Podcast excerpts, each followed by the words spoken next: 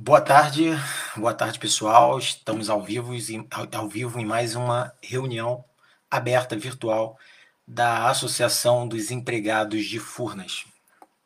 O pessoal está começando a entrar, então é, eu peço a vocês de cara que já de antemão que já compartilhem na página de vocês do Facebook para que a gente possa ter o máximo de acessos possível, ok? Um, antes de falar a pauta de hoje, eu queria enaltecer para vocês que essa reunião aberta, é, a gente gosta sempre de frisar e de repetir, que é uma reunião que era feita sempre às sextas-feiras, nesse horário, perto desse horário, no escritório central, na sede de Furnas, em Botafogo. E havia uma necessidade grande por parte tanto dos associados é, de regional, enfim, é, e até algumas pessoas de outras empresas pediam da possibilidade dessa reunião aberta ela ser é, virtual. E a gente, enfim, conseguiu, dentro desse cenário de pandemia, trazer uma reunião aberta virtual para que a gente pudesse atender é, a todas essas áreas e, e há uma, é uma tendência de que isso continue mesmo depois desse período de isolamento social. Tá? Então a gente está é, vivendo esse período de muitos desafios para todos nós, mas assim, dentro desses desafios a gente tenta buscar formas de atualizar e, e, e ter é, uma, uma possibilidade de chegar e de, de, se comunicar melhor, cada vez melhor com os nossos associados. Bom, o que eu reforço para vocês é curtam a página da ZEF, compartilhem o, o link da live para que a gente possa ter o máximo de acesso possível. Eu estou compartilhando aqui agora no meu celular para que o pessoal possa. Deixa eu compartilhar.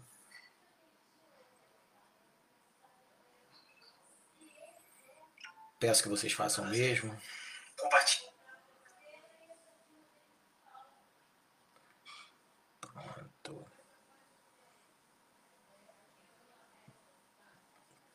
Feito aqui, já compartilhei, compartilhem também, que naturalmente quando a gente compartilha é, aumenta o número de acessos.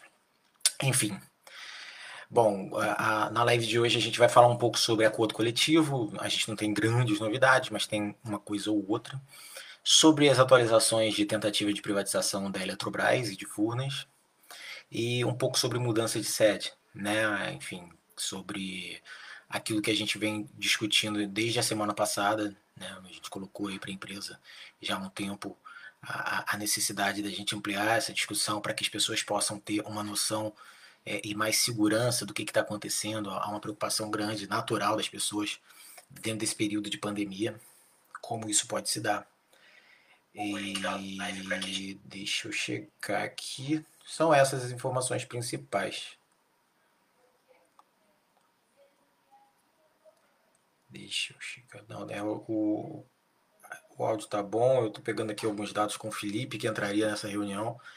Mas a, a ferramenta que a gente tentou acabou não funcionando. Tô vendo que o pessoal já tá chegando aqui. O Alexandre dando boa tarde. O Daniel Faria também. Beleza, gente? Boa tarde a todos. O Alexandre, que está sempre aqui com a gente também. Felipe. Tá certo. Bom, pessoal. Vamos por partes. Sobre esse processo contínuo de tentativa de privatização da Eletrobras e de Furnas, é, as notícias mais destacadas que a gente teve essa semana a respeito disso não foi nem falando, o, o Jansen está aí também, é, não foi nem falando especificamente da Eletrobras, mas é, é, a gente também monitora as outras estatais porque a gente tem um entendimento de que o objetivo do governo federal ele é global, é de ataque global. Então, é, quando sai uma notícia de uma outra estatal, principalmente, por exemplo, o caso do Banco do Brasil. O presidente do Banco do Brasil veio essa semana público dizer que é, é necessário privatizar o Banco do Brasil e ele entende que o modelo ideal o modelo ideal passa por um modelo parecido com o da Eletrobras, que até então era descartado para os bancos. É um modelo de pulverização de capital. E, enfim, Só que normalmente até então isso não se falava para bancos, porque os bancos eles, eles tratam. É, banco normalmente tem que ter dono, né? Não, não tem como é, você ter um banco com capital pulverizado. Isso foi, foi o que sempre foi é, definido de forma clássica. Mas o que a gente imagina é que hoje, com a dificuldade que a gente tem é, é de encontrar gente para participar desses leilões, enfim, de, ou então no caso, operação de aumento de capital, uma, uma operação de bolsa, é, eles estão inovando e tentando outras formas parece que, ao que parece, é, é, meramente ideológico mesmo. Precisa se vender de qualquer jeito, de qualquer forma, a todo custo. Custe o que custar. E isso ficou um pouco claro nesse modelo do Banco do Brasil. O Banco do Brasil acabou de dar um lucro bilionário como a Eletrobras e, e tem previsão de, acho que quase 4 bilhões de dividendos para a União, enfim. É, é, é, algo que realmente chama atenção, como que você pega uma empresa que dá lucro e que entrega lucro para os acionistas, inclusive para a União, que é controladora, e você quer, enfim, é, é aquela velha história que a gente fala, né? Você, nós brasileiros não queremos vender é, os ovos de ouro, a gente quer vender a galinha. Talvez seja o único lugar do mundo que isso ocorra de fato. Né? Em muitos casos que a gente teve na, na década de 80 e 90, no movimento neoliberal, as privatizações eram de empresas que, que eram deficitárias, sem capacidade de expansão, o que a gente não vê aqui no Brasil. No Brasil, a gente está vendo. É, tentativa de privatização de empresas que dão lucro e dão retorno para a União. É, é realmente. O Brasil não é para amadores. Mas, enfim. É, uma outra notícia que eu quero destacar também uh, tá, está avançada. A liquidação daquela empresa, me, me falha o nome aqui agora, mas é, é conhecida como a empresa do chip do boi. Tá? O, Salim Matar declarou isso ontem, esse é um outro movimento. Então, assim, as empresas que eles não conseguirem privatizar e que eles veem que é, é, é inviável economicamente, eles vão fazer a liquidação dessas empresas. É para quem não lembra, as, as distribuidoras de energia do Norte e Nordeste, as seis distribuidoras que pertenciam à Eletrobras, antes de ocorrer um processo de privatização, houve um risco de liquidação dessas empresas. É, foi cogitada a liquidação dessas empresas que é um processo bem ruim, principalmente quando a gente fala de, de serviço de infraestrutura, porque é, como é que você consegue liquidar e interromper por algum momento o serviço para aquela região? É complicadíssimo. Mas ele fala em liquidação da, da empresa do chip do boi, e o presidente da República falou essa semana também é, nessa, nesse pacote de mudança, é, foi criado um ministério, o Ministério das Comunicações, é o 23º Ministério do Governo, é, enfim, saindo do, de Ciência e Tecnologia, sendo criado o Ministério das Comunicações, e, e dentre as missões que ele colocou, uma delas foi a privatização da EBC. Então, é, por que, que eu estou falando isso? Tanto na retórica quanto na, nas ações, o governo mesmo, a gente passando por um processo de pandemia, a gente passando por um momento desafiador na sociedade, é, o governo sinaliza com a, a, que vai adiante com a agenda das privatizações. O próprio governo tem falado é, sempre que pode do interesse de fazer a privatização da Eletrobras em 2021. Tá? Então, é, eles continuam insistindo com a data de 2021, porque eles sabem que esse ano, por exemplo, por, pelo fato de ser um ano de pandemia e a necessidade de ter que passar pelo parlamento nas duas casas, Câmara, Senado, comissão especial, as comissões é, permanentes nem estão formadas. Então, tudo isso gera é, uma dificuldade de cronograma parlamentar para a discussão Eletrobras. As empresas que não precisam de discussão parlamentar, elas provavelmente vão, vão ser lançadas ao fogo. É, foi isso que a gente viu com essa do chip do boi. É o que eles estão falando em relação à EBC também, que eu tenho quase certeza que não tem necessidade de se fazer uma alteração parlamentar. Eu quero trazer aqui para vocês também que mais duas outras questões. Três. É, o governo do estado de Minas continua falando e, e já modelando a, a, privatização da CEMIG, é do nosso setor, então é por isso que é importante que a gente é, tenha, tenha uma noção disso. Além disso, é, qualquer privatização que ocorra em Minas Gerais, apesar de Furnas ser uma empresa nacional, ela nos liga o alerta, porque uh, é um estado onde Furnas nasceu e, e, se consolidou. é um estado que nós temos vários empreendimentos, então é tudo que falar de Minas Gerais, privatização em Minas Gerais, é bom a gente ficar bastante atento, é, mesmo porque a Assembleia Legislativa de Minas Gerais foi muito parceira nossa em todo, todas as tentativas de privatização, tá? recentes pelo menos. Eles sempre foram muito parceiros, criaram frente parlamentar, fizeram grandes atos, é, mobilizaram é, os políticos da região. Ah, sempre que a gente teve, por exemplo, algum ato em São José da Barra, nós tínhamos vários deputados estaduais de Minas Gerais, mesmo considerando que Furnas é uma empresa federal, é, eles entendem que Furnas é uma empresa de Minas e por isso eles consideram muito. Tá? Então, é, radar ligado em relação à privatização da CEMIG. Aqui no Rio de Janeiro, por outro lado, Fala-se da privatização da SEDAI, o processo da SEDAI está acelerando. Ah, o deputado Paulo Ramos, PDT Rio de Janeiro, entrou com uma medida no Ministério Público Federal para fazer uma série de questionamentos que é, podem atrasar essa tentativa de privatização da SEDAI. SEDAI, para aqueles que não moram no Rio, a SEDAI é a nossa empresa de água e saneamento aqui no Rio, ela é estatal. E dentre é, algumas medidas tomadas pelo governo, principalmente no, no, no, plano, no pacote de socorro, de ajuda aos estados, é, o governo colocou é, entre, entre as condições a privatização das estatais estaduais. Né? E, então é, é feito, é uma, há uma tentativa de se fazer isso no Rio de Janeiro com a SEDAI.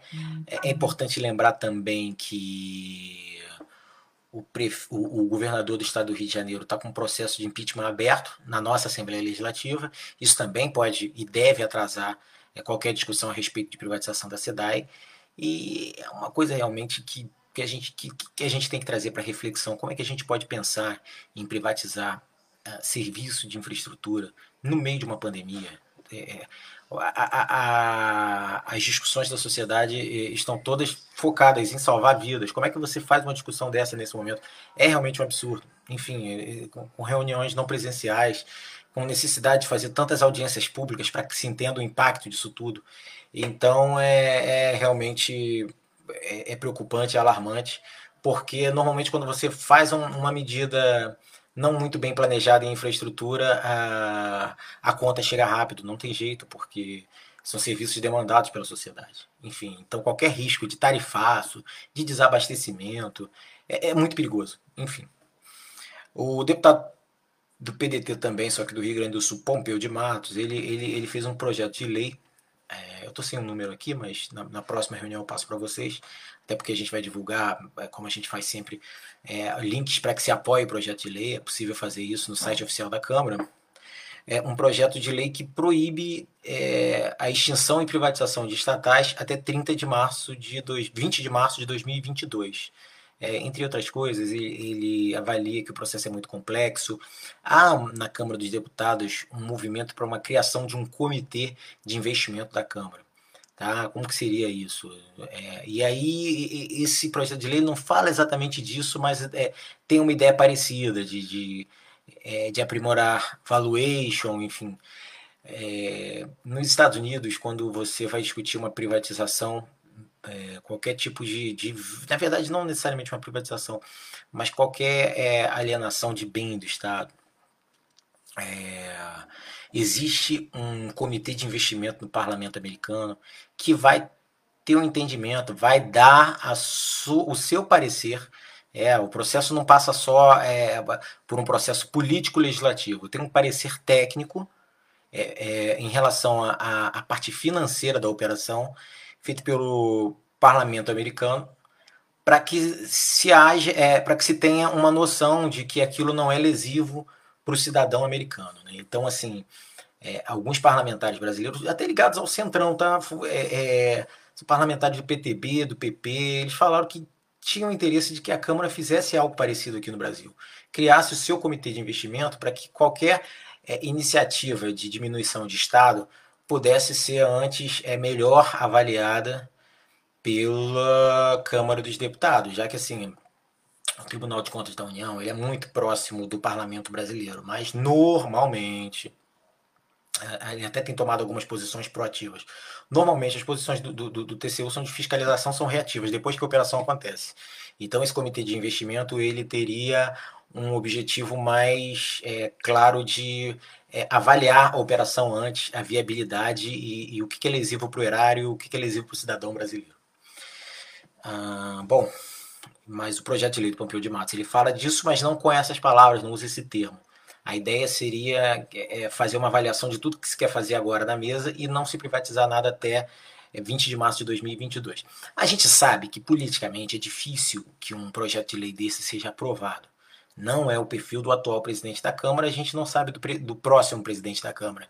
Mas, sempre que tem uma iniciativa dessa, qual é a importância da gente divulgar? É, é, é bom a gente divulgar porque é, nessa retórica de rede social e de mídia, é, você mostra sempre que tem forças contrárias é, à privatização, às privatizações, e que essas forças contrárias elas estão produzindo, produzindo projeto, de lei, artigos, é, discussões, reuniões, entrevistas, enfim, é, é, ganhar narrativa na mídia. Essa é uma das estratégias importantes nesse processo de luta contra a privatização. E nesse sentido, o deputado Pompeu de Matos, que é presidente da Frente Parlamentar em defesa da soberania energética, ele fez um projeto de lei muito interessante e que acho que vale a pena sempre a gente divulgar e fazer a defesa dele, ok? Bom, sobre acordo coletivo de trabalho. Ah, eu queria destacar uma, uma notícia que saiu essa semana na Reuters, que algumas elétricas, não é o caso da Eletrobras ainda, confinam as suas equipes por conta do Covid-19. As equipes estão confinadas quando, quando você sai do, do quando você sai do, do, do, seu plantão, enfim, quando, quando você sai do seu turno, você não vai para casa em, em, muitos casos, em alguns casos. Você fica dentro, é, confinado em um outro espaço para não ter risco de contágio, porque algumas equipes estavam diminuindo bastante. É, eu chamo atenção em relação a isso porque é, a gente tem aí equipes que estão mantendo o setor ligado, o Brasil ligado, e não bastasse toda essa discussão política que a gente vê no Brasil envolvendo a pandemia, a gente está também tendo que fazer é, essa discussão de acordo coletivo durante o processo de pandemia, com gente trabalhando, com os essenciais. E é um apelo que a gente já fez mais de uma vez à Eletrobras, que tenha sensibilidade em relação a isso. Não é hora de ficar colocando a, não é hora de ficar colocando condição para se estender esse acordo coletivo. É, é hora de parar qualquer tipo de negociação, suspender qualquer tipo de negociação, segue o acordo coletivo até o final da, é, do estado de calamidade pública e quando a gente voltar às condições normais a gente discute. Não é razoável discutir nesse momento. Isso a gente tem, esse apelo a gente tem feito constantemente por N questões. É uma questão humana básica. Como é que você discute acordo coletivo, ainda mais discutindo acordo coletivo com intenção de supressão de cláusulas, que é o que a empresa está fazendo. E é um, é um, grande absurdo. Não, não, não tem. É, foge do razoável. Não, é, a hora não é de discutir. No momento que a gente tiver é, em, em, condições normais, é, a gente faz essa discussão sem problema nenhum. É, eu acho que é bem razoável que isso aconteça. Bom, sobre acordo coletivo, é, o nosso acordo coletivo vence na segunda-feira, mas as informações que eu recebi aqui ainda agora, a gente já está sendo é, projetado o aditamento desse acordo coletivo para que é, a gente tenha tranquilidade de, de continuar essas discussões. A, a Eletrobras ficou de enviar uma proposta, mas parece que está dependendo da SESC. A SESC ainda não fez as aprovações daquilo que que está sendo configurado nessa proposta, isso ainda está sendo desenhado. É, e assim, a qualquer momento a gente pode ter uma nova proposta. Digo para vocês, ainda não é oficial é, o aditamento do acordo coletivo, mas vai acontecer também a qualquer momento. É, ele venceria na segunda-feira, mas vai ser prorrogado por pelo menos mais 15 dias. Mas assim, a gente vai ter que avaliar aí o tempo que é necessário para que, que, a gente conheça essa proposta da Eletrobras. Como digo para vocês, não era a melhor hora para isso. A hora agora era de suspender tudo, porque é, a gente não tem logística adequada para faz, fazer as assembleias, é, tanto de votação quanto de divulgação. E, enfim, num momento tão complicado como esse, é importante que as pessoas saibam o que estão votando. Por mais que a gente tente divulgar, usar todas essas ferramentas, é algo que não é tão simples. Enfim, deixa só eu pegar aqui e ter maiores detalhes, porque algumas informações estão chegando para mim agora. Hum, ok. sobre todo esse processo, eu estou recebendo algumas informações agora. Bom, sobre acordo coletivo é isso. A gente é, espera que a Eletrobras não faça contrapartidas para que se tenha uma. Só um segundo aqui que eu estou vendo as perguntas e respostas. Muita gente dando boa tarde. Um, eu já vou responder e aproveito até para reforçar. Aqueles que quiserem fazer perguntas, comentários, sugestões, façam por favor aqui nos comentários que eu já vou dar uma olhada para responder, ok? É, é, só vocês fazerem que eu já em seguida entro e respondo. Alguns diretores da ZF estão respondendo aqui online também.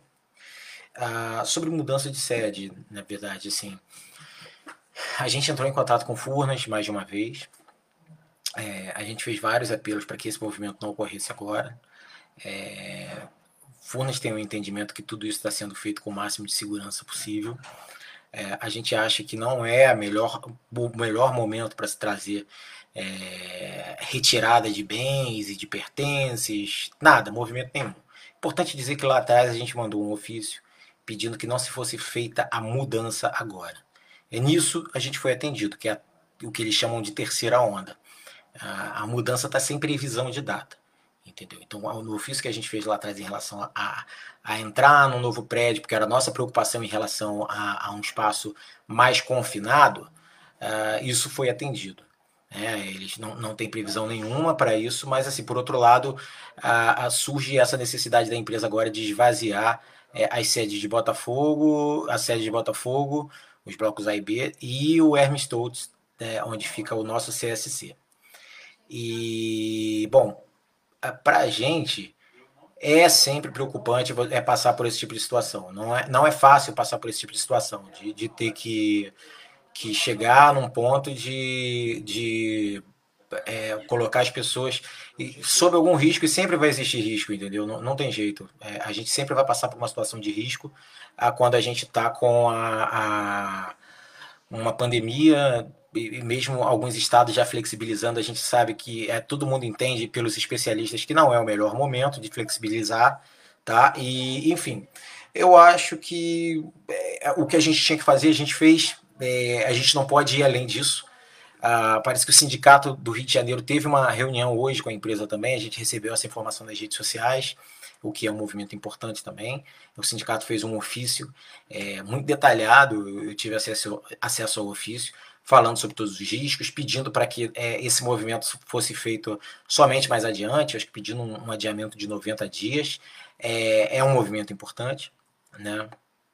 E, mas eu acho que, pelo que eu tenho lido, a empresa não vai recuar nesse sentido, vai seguir adiante. A empresa soltou um manual é, com uma série de procedimentos, fez duas é, webinars essa semana falando maiores detalhes, mas a gente reforça a nossa preocupação em todos esses sentidos.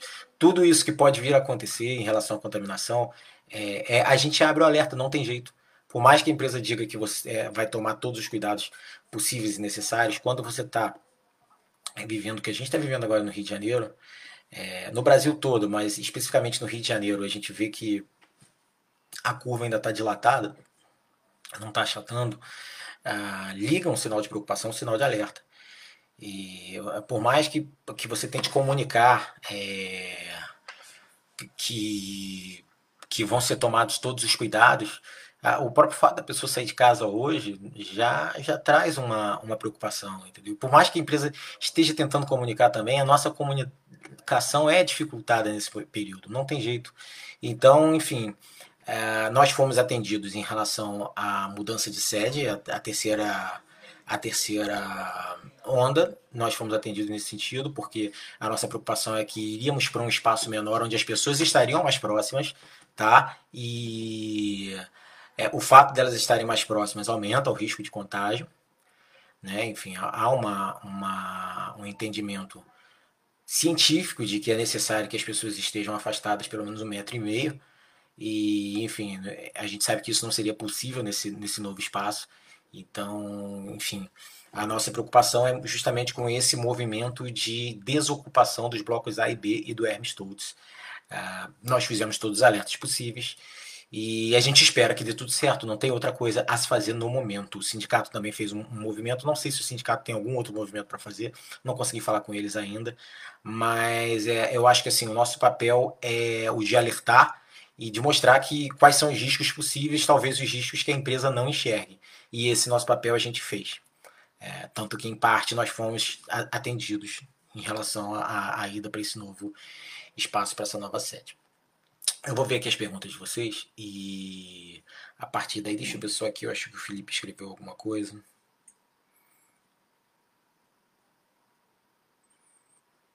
É, bom, que nós pedimos que o, o calendário fosse retomado quando houvesse condições sanitárias para isso. E foi exatamente o que a empresa fez. Então, nesse sentido, da ida para a nova sede, a gente foi atendido. O que a gente não foi atendido é, foi em relação a a gente não ter agora. A, que ir ao escritório central para esvaziar uh, tanto os pertences pessoais quanto com a documentação corporativa. Deixa eu ver aqui as perguntas.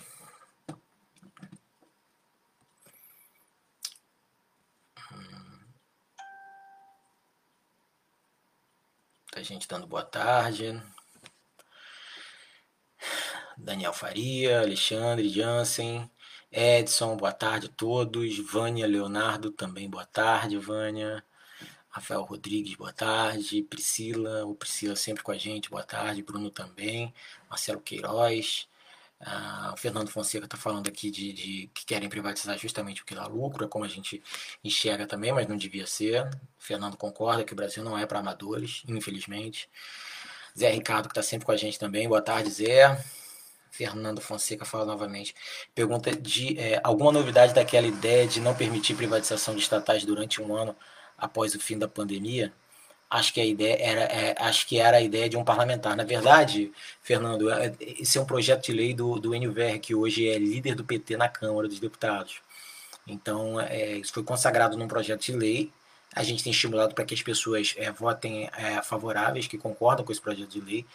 E, mas enfim, a gente sabe muito bem que, que dentro desse período de pandemia é difícil eles votarem um projeto de lei assim, mas a gente tem que seguir pressionando, ok? Ah, deixa eu checar aqui. O Zé Ricardo fala aqui sobre os colegas da SEDAI que estão sob consulta pública, o que podemos fazer para ajudar? Pois sempre foram parceiros conosco. Na verdade, nós temos muitos, muitos amigos na SEDAI, Zé Ricardo. É, eu vou fazer da seguinte forma: eu tenho falado com eles constantemente e tenho ajudado nas questões mais práticas. Mas o que você falou é pontual. Eu vou procurar saber se é, como a gente pode ajudar em votação, pedir os links para eles e começar e a gente vai divulgar os links para que a gente possa ajudar, é, principalmente nós que somos aqui do Rio de Janeiro, para que a gente possa ajudar a, a, a, de alguma forma combater a tentativa de privatização da SEDAI. Bom, a Priscila fala: Vitor, boa tarde. Alguma previsão para definir o nome do novo presidente? Seja um novo nome, ou seja, a própria efetivação do atual presidente interino? Não tem prazo, Priscila. Na verdade, assim, é, é a, a, gente não tem prazo formal, tá? É, a gente acabou de sair da, da nossa. A gente já teve uma assembleia onde foram definidos os novos conselheiros, é, foram definidos novos conselheiros da Assembleia de Furnas e o presidente da empresa também é conselheiro, mas isso não foi discutido nessa assembleia, no caso, o novo presidente de Furnas. E, bom, no caso, a gente não tem prazo mesmo. Perceba que, por exemplo, a gente está num, num, caso de pandemia mundial e a gente está com o ministro da Saúde interino há quase um mês. Então, assim, é, só para você ter um, um entendimento de que também não há prazo específico consagrado para definição do presidente de Furnas. É importante, a gente imagina que seja o quanto antes para que a gente possa é, continuar as nossas atividades. Mas assim, a gente não tem noção de nome nem de prazo. É, na verdade, o que está acontecendo nesse momento é isso. A gente não tem noção nem de nome nem de prazo. Eu falo aqui da, da preocupação enquanto diretor de uma associação de empregados, porque são os empregados da empresa, como também é, como acionista de Furnas, a ZF é acionista, então a gente tem essa preocupação de que é, as coisas estejam bem definidas para que a gente possa tomar os nossos rumos. ok? Uh, Rodrigo Rios pergunta: Boa tarde, alguma novidade de ACT? Prorrogação vez 15 do 6, certo? Rodrigo, eu já falei um pouco sobre acordo coletivo, não sei se você chegou agora, mas em relação à prorrogação, eu posso te dizer que assim, a informação que eu tive agora de manhã é que ela está bem encaminhada para pelo menos mais 15 dias, tá? E que a SEST está fazendo uma proposta, está é, tá recebendo as propostas da Eletrobras para que sejam submetidas. Reforço. É muito ruim discutir acordo coletivo nesse momento, principalmente quando a empresa está com o interesse de fazer cortes. Tá? Num, num, cenário de pandemia, de calamidade pública, não é o melhor momento para isso. Na verdade, é, é, numa empresa que dá tanto lucro, a gente acha que não é momento nenhum de discutir corte. Ponto. Agora, se a empresa quer ainda assim, é, que espere um momento melhor. É a, a nossa opinião. Mas é, o acordo coletivo deve estar sendo aditado a qualquer momento, acho que por pelo menos 15 dias. Ah, o André Teixeira pergunta aqui como foi o status da PLR. O Coletivo Nacional dos Eletricitários soltou essa semana, Wagner também pergunta de PLR. O Coletivo Nacional dos Eletricitários soltou essa semana uma informação sobre é, PLR que, que vem em linha com o que a gente já, já vinha falando. A Eletrobras teve lucro, mas em relação à PLR, a PLR está atrelada até lá na própria lei da PLR, na CCE 09, enfim, está atrelada à distribuição de dividendos. Então, é, a empresa não discute PLR enquanto não fizer a, a, discussão de distribuição de dividendos. A distribuição de dividendos ela é feita é, sempre na Assembleia Geral Ordinária. Por conta desse cenário de pandemia, a Eletrobras não fez a sua Assembleia Geral Ordinária, que normalmente é no final de maio. Tá? E não foi feita. E há uma previsão para o mês de julho. É isso que está sendo divulgado lá no site de relação de investidores da Eletrobras. Então, enquanto julho não chegar para que a gente tenha discussão de distribuição de dividendos, uh, isso não tem, a gente não tem uma discussão clara de PLR. Nós temos um termo de PLR assinado, mas a, a discussão só avança depois que a gente tem é, uma definição clara de distribuição de dividendos. Tá? A, a Eletrobras soltou um comunicado ao mercado essa semana falando sobre distribuição de dividendos, que hoje teria uma reunião do Conselho de Administração da Eletrobras para falar sobre isso. Então, assim, o, o, o, Conselho de Administração é a instância abaixo da Assembleia Geral, então, a partir daí, logo depois da, de uma definição do Conselho de Administração, a gente deve ter uma proposta de distribuição de dividendos para a Assembleia Geral. Vamos acompanhar. Se essa proposta for divulgada na semana que vem, a gente já está é, repercutindo aqui, tá? Para que vocês tenham uma noção. E aí a gente pode ter é, algum desenho de PLR. Valéria. Na webinar sobre mudança, foi dito que os computadores é, ficarão nas mesas, ligados para o funcionamento do acesso VPN para o trabalho remoto. Não faz muito sentido essa convocação dos empregados para esvaziar é, os blocos A e B. Agora eu concordo, Valéria, mesmo porque ah, se o objetivo é esvaziar para que no início de junho, de, no início de julho, no final de junho, a Fundação Real Grandeza tenha tudo é, para si, é, não me parece fazer muito sentido. Eu te confesso que eu vi um webinar e o outro eu não vi. É, mas assim, essa informação que você tra faz tra traz bastante. Essa informação que você traz faz bastante sentido. Porque as pessoas acessam por VPN. Por VPN é necessário que as máquinas hoje estejam ligadas. E, e isso foi até uma preocupação colocada na reunião aqui na semana passada. Como que isso vai acontecer, como que isso vai se dar na nova sede, enfim. É, mas é, esse é o problema, isso é o que menos me preocupa. Isso é um problema que a empresa tem que resolver. Tá? Tô, a gente está mais preocupado mesmo é com é, é, o deslocamento das pessoas. E eu entendo que a sua preocupação também. Você só mostra que se as máquinas vão ficar lá, porque os documentos não podem ficar também, as coisas de ordem pessoal também não podem ficar. Concordo. Mas assim, é, a empresa tem sido direta, diz que tem todos os cuidados é, programados para que se minimize qualquer risco de contaminação. Então, enfim, é uma responsabilidade da empresa. É, aquilo tudo que a gente podia fazer em relação a isso, a todos os alertas possíveis, a gente fez. E hoje eu recebi a informação de que o sindicato também fez. É, mandou um, um ofício é, muito bem detalhado e, e, fez uma reunião hoje de manhã. Então, assim, o, o que a gente está podendo fazer, a gente está fazendo. Só que é, eles insistem com isso. O problema é que essa insistência é, coloca em risco, pode colocar em risco bastante gente. Isso não é legal. É a nossa maior preocupação. Deixa eu ver aqui mais quem.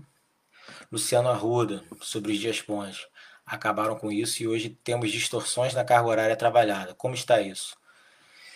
Bom, eu não entendi muito bem, é, Luciano, o que você quis dizer em relação a distorções na, na carga horária trabalhada. Você fala que é, o escritório central tem 7 horas e meia e as regionais têm 8 horas, é isso? É, eu vou te pedir, se, se é isso mesmo ou não, porque eu estou tendo que deduzir. Eu vou te pedir que seja mais claro. É, manda um e-mail para a gente, reuniãoazf.gmail.com e, e detalhe a sua pergunta que a gente responde na próxima reunião sem problema nenhum. Posso te responder por e-mail também tá? Porque aqui não ficou muito claro. Estou tendo que deduzir e pode ser que a resposta não seja essa que você quer. Tá? O Cássio Vinícius Câmara pergunta de PLR, a gente já falou aqui. Zé Ricardo também pergunta de PLR, a gente já falou. Eu espero que, que tenha sido claro. Então, assim, como eu, como eu sempre digo aqui, em relação a PLR, é, quando a gente tem. Depende da definição de dividendos, a gente tem que esperar um pouco. E está é, tá previsto para julho a Assembleia Geral Ordinária da Eletrobras. É, hoje deve ter uma definição em Conselho de Administração da Eletrobras, é pelo menos essa foi a informação que eu tive sobre distribuição de dividendos. E, enfim, a gente tem que aguardar um pouco para avançar nessa discussão. Hoje a discussão que está em pauta é, é acordo coletivo mesmo. É, as informações que eu tenho em relação à reunião do sindicato com a empresa que eles pediram uma suspensão de 90 dias desse, desse processo todo de primeira onda, enfim, e, e não, não tendo sido atendidos, depois pediram que fosse pelo menos suspenso por 30 dias para ser reavaliado, muito prudente, mas também, ao que parece, é, não tem um entendimento ainda, vai ter uma discussão da, é, da relações sindicais com o presidente da empresa, e, enfim, é, Furnas tem sido muito é, é, não tem tido espaço de negociação nesse sentido. Eles definiram e, e querem ir adiante. Tá? E, mas o sindicato fez esse apelo para que se faça uma, uma reavaliação por pelo menos 30 dias desse cronograma e ainda não temos definição, vamos, vamos aguardar para saber é, o que, que, pode acontecer. Se, se, a gente receber alguma notícia, a gente é, vai divulgar. Tá? Aqui a própria Zé responde ao Zé Ricardo, fala sobre o Observatório Ondas da FICENG, enfim, é, em relação a essa situação da, da Eletrobras, da, desculpa, da SEDAI, tá? A Janaína dá uma boa tarde aqui. O Zé Ricardo pergunta da PLR 2016 Ação Coletiva. Na verdade, 2016, é, Zé Ricardo, a gente recebeu duas folhas. A gente não tem ação de 2016. A gente tem ações de PLR 2015 e 2017. É, no caso da ZEF, a gente ainda não teve primeira audiência nem na de 2015 nem na de 2017. Uma delas é por audiência e a outra é por confronto de documentos. A gente não teve nenhum dos dois procedimentos ainda. Tá? Ah, o que a gente pode adiantar é que a FENATEMA, que tem o mesmo advogado da ZEF, entrou com o processo da PLR de 2015, logo no início, e, e já estão já obtiveram vitória até o TST, na terceira instância. Então, é, o que a gente imagina é, é que, como a gente está seguindo o mesmo racional, é, a gente pode ter sucesso tá, em relação à PLR 2015. sobre 2017, a gente ainda não tem é, nenhuma informação. ok? O Cássio Vinícius Câmara é, pergunta-se, ou pelo menos diz aqui, a demissão dos mensageiros, porteiros recepcionistas é, são verídicas. Eu até conversei com alguns mensageiros essa semana. É, alguns já estão até se recolocando, mas é, a gente já registrou na semana passada. O Sindicato do Rio fez um, um boletim sobre isso. É lamentável que as pessoas estejam sendo demitidas em cenário de pandemia. É, é, eu imagino que isso esteja acontecendo hoje, porque eles estão em fim de contrato e vão entregar a sede de Botafogo, tá? Mas ainda assim, é... não tem como olhar de outra forma. É uma total falta de sensibilidade demitir é... chefes de família dentro de um cenário de pandemia. É... é muito sintomático dos dias que a gente vive hoje, né? O que é lamentável, extremamente lamentável.